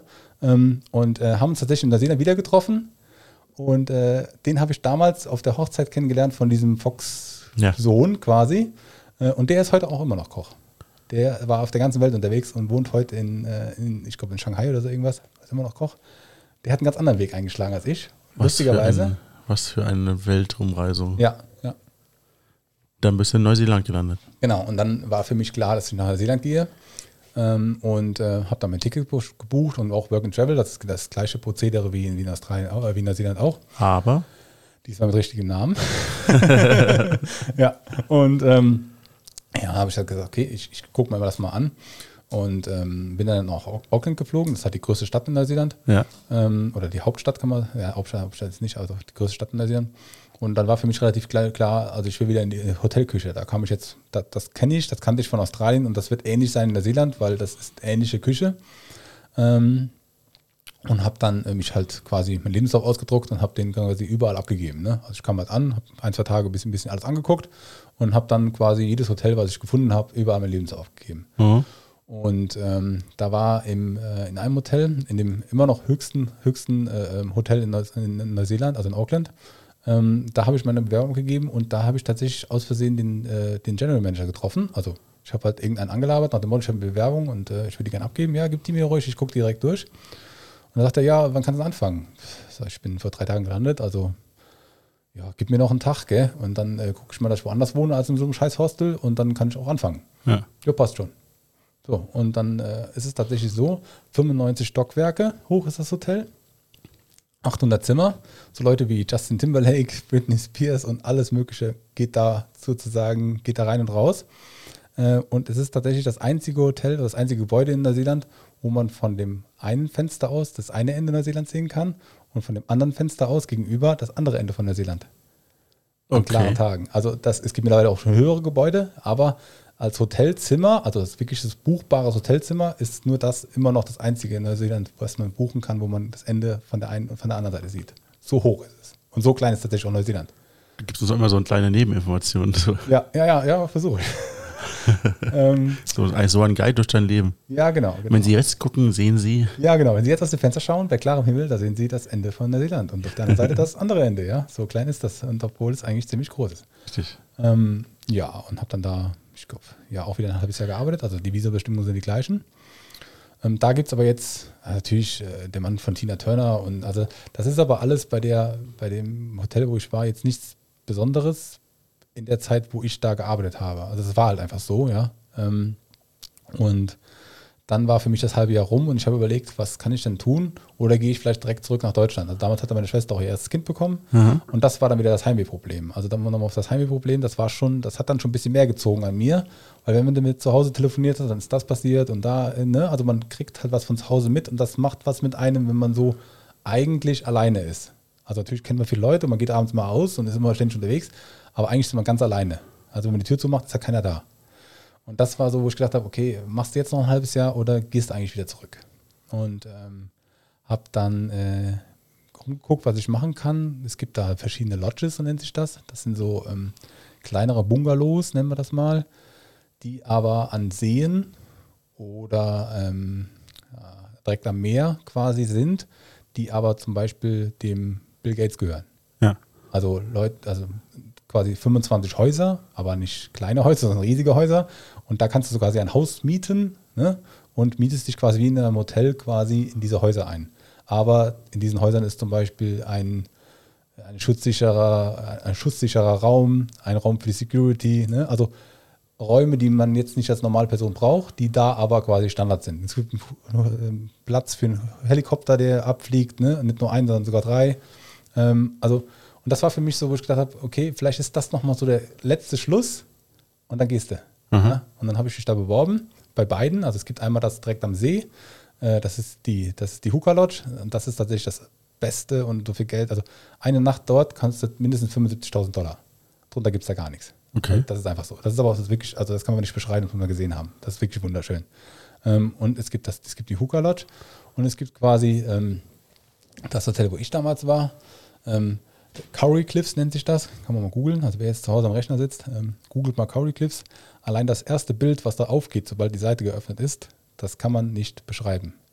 So schön und so ähm, traumhaft ein Ausblick sein kann, so malerisch er auf manchen Bildern ist, so ist es da einfach normal. Also wirklich äh, kaum, kaum zu glauben, kaum zu fassen, ähm, in dem, wie es aussieht. Es ist eigentlich ein Golfplatz, also ein Golf, äh, ja, ein Golfplatz, 18 mhm. Loch. Und um diesen Golfplatz drumherum ist quasi ähm, dieses Hotel gebaut, also diese, diese Lodge gebaut. Äh, und damals, damals zumindest hat das auch Bill Gates gehört. Was ist da noch passiert? Das ist irgendwas Wichtiges? Ja gut, da waren Staatsgäste, alles Mögliche an, an Politikern und sonstigem. Ähm, aber es ist tatsächlich so, äh, also ähm, man muss das mal gesehen haben im Internet. Das ist vielleicht das, wie man es sich vorstellen kann. Aber man fährt quasi, also man kann durch einen Hubschrauber anfliegen, das ist klar. Aber man fährt durch einen ganz kleinen Ort äh, und kommt dann über so eine ganz komische Straße. Also so eine wackelige, buckelige Piste, wie in der Eifel, sag ich mal, wo kein, kein Asphalt ist. Und fährt dann auf ein Holztor zu. Das Holztor sieht jetzt auch nicht besonders Knicker aus, eher ein bisschen schäbig. Und aber an der linken Seite ist eine Videokamera mit einem recht hohen Hightech-Standard, wo man dann reinschaut und sagt, wer man denn ist. Und dann geht dieses Tor auf und von diesem Moment, wo man durch das Tor fährt, bis zu dem Platz, wo man quasi hin möchte im Hotel, sind es 40 Minuten mit 50 km/h. Hm?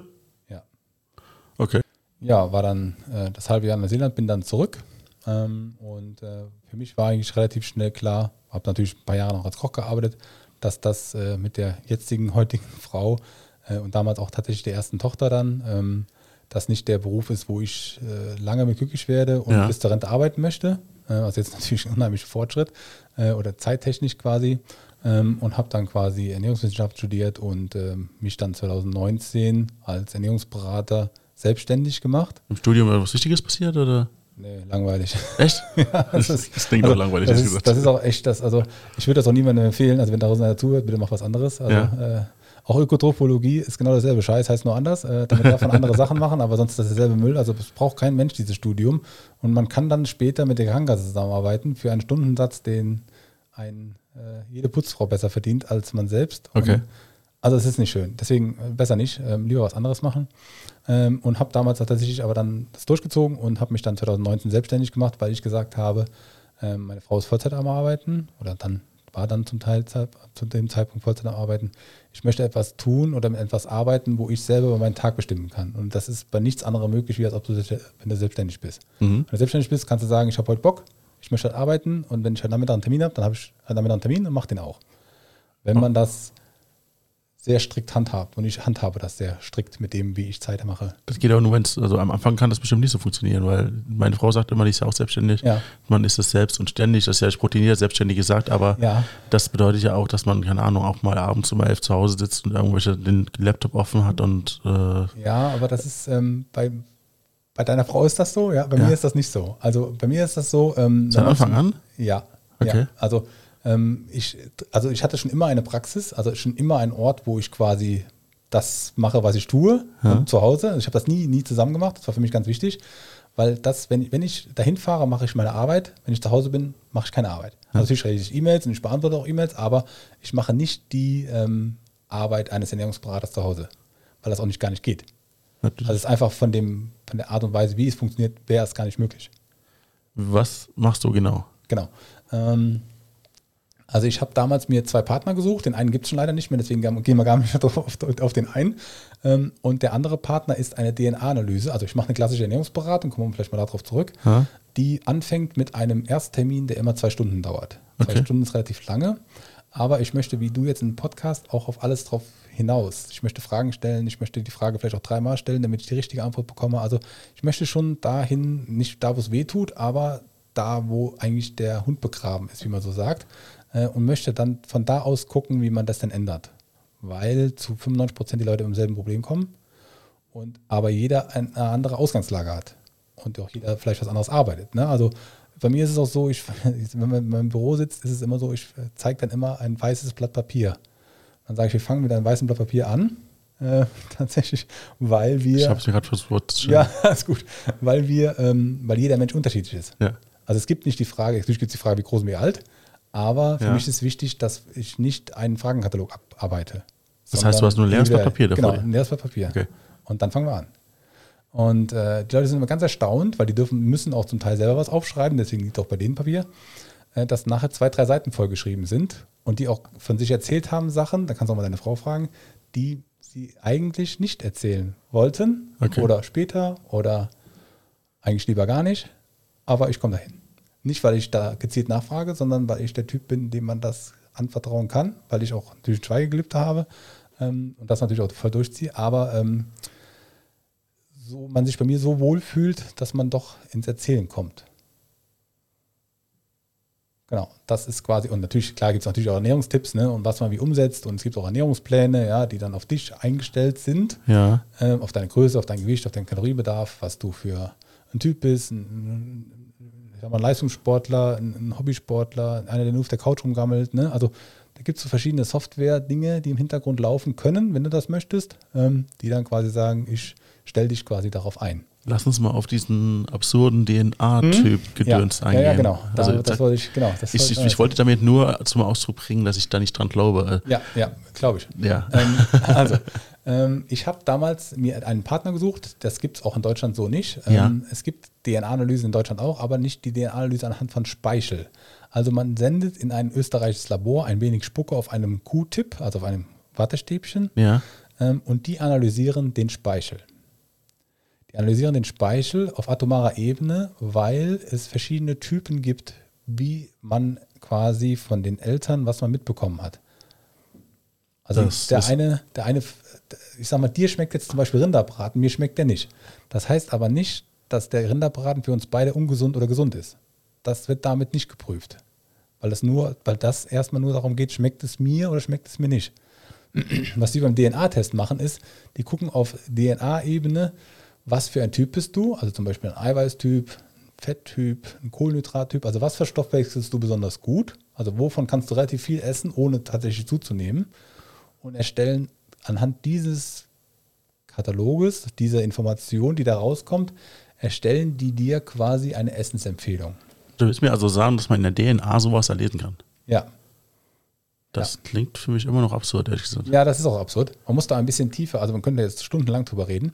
Der Dr. Wallersdorfer und sein Team, das ist der DNA-Mensch, der in, in, in, das Labor leitet in, in, äh, Österreich, in, Salzburg, ähm, der geht halt auf DNA-Basis und auf DNA-Genome und guckt sich die an und kann die dann anhand des Speichels quasi sequenzieren. Um dann zu sagen, okay, du bist ein Kohlenhydrattyp, okay, du bist ein Kohlenhydrattyp, du bist so und so groß, du bist so und so schwer, du bist ein Mann oder du bist eine Frau. Ja? Und dann in der DNA ist es tatsächlich gespeichert, was man wie verstoffwechseln kann. Und wenn man sich danach ernährt, das ist ja die Logik, die Folge daraus. Also es gibt natürlich eine Ernährungsempfehlung, wo du dich und wie du dich ernähren sollst, wie viele Kalorien du da verbrauchen sollst, wie viel, wie viel du essen kannst. Und aber auch tatsächlich so, dass man sagen kann, ist der Apfel für mich gut oder nicht. Okay. Selbst das kann es. Also kriegt man dann auch äh, so Unverträglichkeiten mit? Genau, genau. Also es ist zum Beispiel, so, jetzt nehmen wir den Rinderbraten von eben, weil er so schön passt. Wir beide essen gerne Rinderbraten. Jetzt ja. wird dir vom Rinderbraten immer ein bisschen komisch, aber du isst ihn trotzdem, weil ja. schmeckt. Ne? Ja. So. Jetzt kommst du zu mir und sagst mir, der Rinderbraten, der ist, äh, also der schmeckt mir und ich esse ihn noch gern, aber danach ist mir ein bisschen komisch. Jetzt ist natürlich die große Frage, ähm, kann es vielleicht sein, dass du den Rinderbraten aufgrund seiner atomaten Struktur im Darm bei dir nicht richtig verstoffwechseln kannst. Das geht immer die Verstoffwechslung. Also kann ich aus dem Eiweiß und Aminosäuren, die das Fleisch nun mal in sich hat und Wasser, kann ich das richtig auseinanderbauen oder nicht? Weil viele Stoffe in deinem Körper, die es auseinanderbauen würden, sind vielleicht nicht in der Menge da, wie sie sein müssten. Und so wird dir zum Beispiel schlecht oder dir wird komisch, du kriegst Durchfall. Also diese ganzen Dinge, die man als Mensch so mit sich rumträgt, sind in der DNA alle abspiegelbar. Das hat auch mit der Desoxyribonukleinsäure nichts zu tun. Nein, das hat damit nichts zu tun. Aber es ist die Frage, ob du genug produzierst. Und das kann man daran sehen. Aber der Spiegel, der, der errechnet sich doch aus dem, was du isst und nicht aus das, was dein Körper. Also es ist wahrscheinlich eine Kombination aus beidem. Genau. genau. Aber genau. Das ist ja immer die Frage, der Spiegel ist da, ja, aber wird der Spiegel auch erreicht?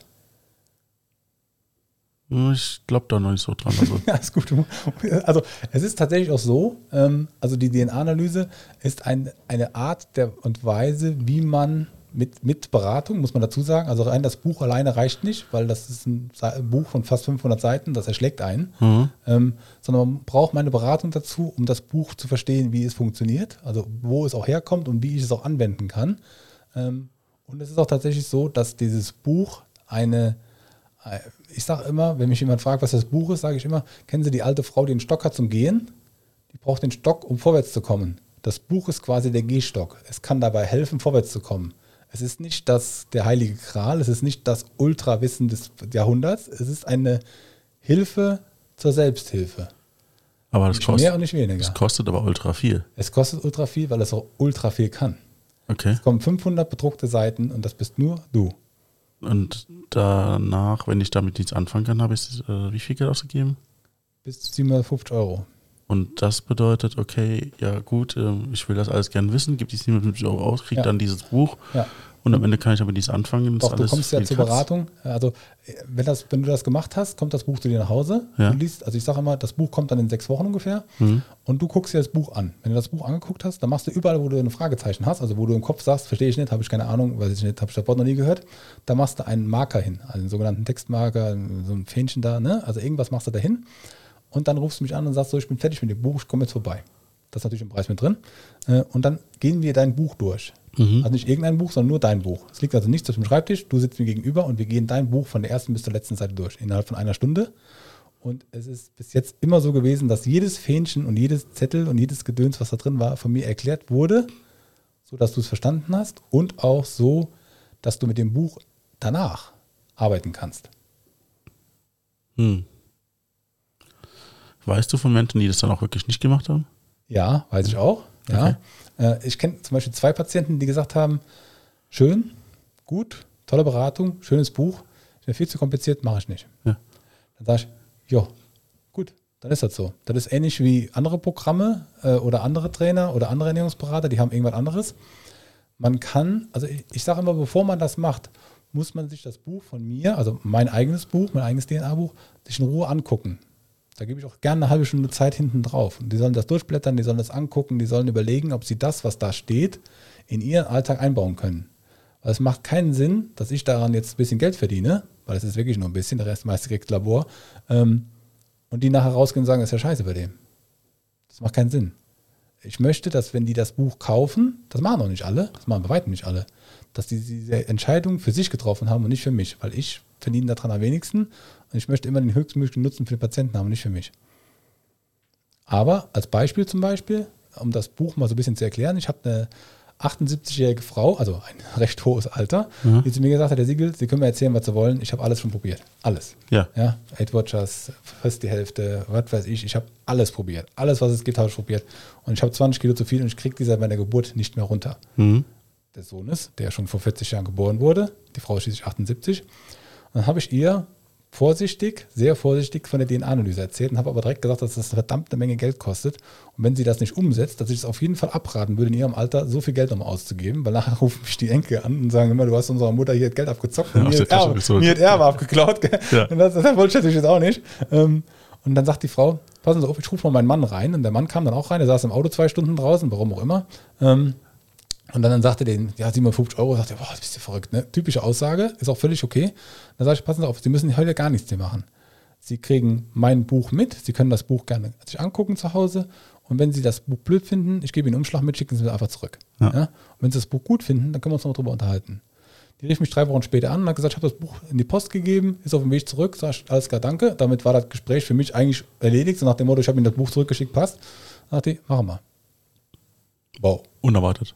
Unerwartet, also wirklich unerwartet für mich, A, wegen dem hohen Alter und B, auch, und ich, Sie müssen wirklich wissen, also ich kann Ihnen da, ne, also ich kann Ihnen da nicht versprechen, Sie müssen sich daran halten. Wenn Sie sich daran halten, funktioniert es, wenn Sie sich nicht daran halten, funktioniert es auch nicht. Also ja. da gibt es eigentlich keinen Weg dazwischen. Und die rief mich, also wir haben dann natürlich das Buch bestellt, ne, wir hatten die Beratung und die schrieb mir ein halbes Jahr später eine Postkarte. Also keine Post, wer schreibt eine Postkarten, ja? Die schrieb mir eine Postkarte und da stand da drauf, Herr Siegel, 20 Kilo. Das war es? 20 Kilo weniger. Ja. So, und dann habe ich die angerufen, ich hatte natürlich die, die, die Telefonnummer und dann sage ich, wirklich? Sagt die, ja, ohne Scheiß. Es hat nichts geholfen, nur dieses Buch. Und ich hätte da jedem von erzählt. Ich habe natürlich ein paar Patienten von der bekommen, das ist natürlich auch, ne? Aber das hilft natürlich von mir. Ähm, aber tatsächlich ist es so, dass die, ähm, diese Frau mir zu dieser Art und Weise, wie dieses Buch auch funktioniert, wenn man es denn tut, nochmal ja. einen ganz anderen Blickpunkt gegeben hat. Weil die Frau ist 78. Oder war damals 78, ist schon ein bisschen älter. Weil sie ganz anders an das Buch angegangen ist. Genau. Okay. Puh. Klingt für mich immer noch ein bisschen. Ja, es auch. Wie Zauberei. Ja. Ja. Also man muss es gesehen haben und auch mal durchgeblättert haben, um zu verstehen, was es kann. Ja.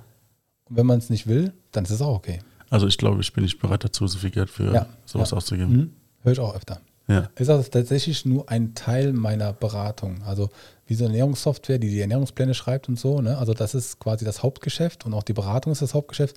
Die DNA-Analyse ist, wie gesagt, der Gehstock. Ne? Mhm. Also der ist da, der ist auch jederzeit bestellbar, ähm, und aber tatsächlich nur ein Hilfsmittel. Das wäre dann so heute dein Job. Ja.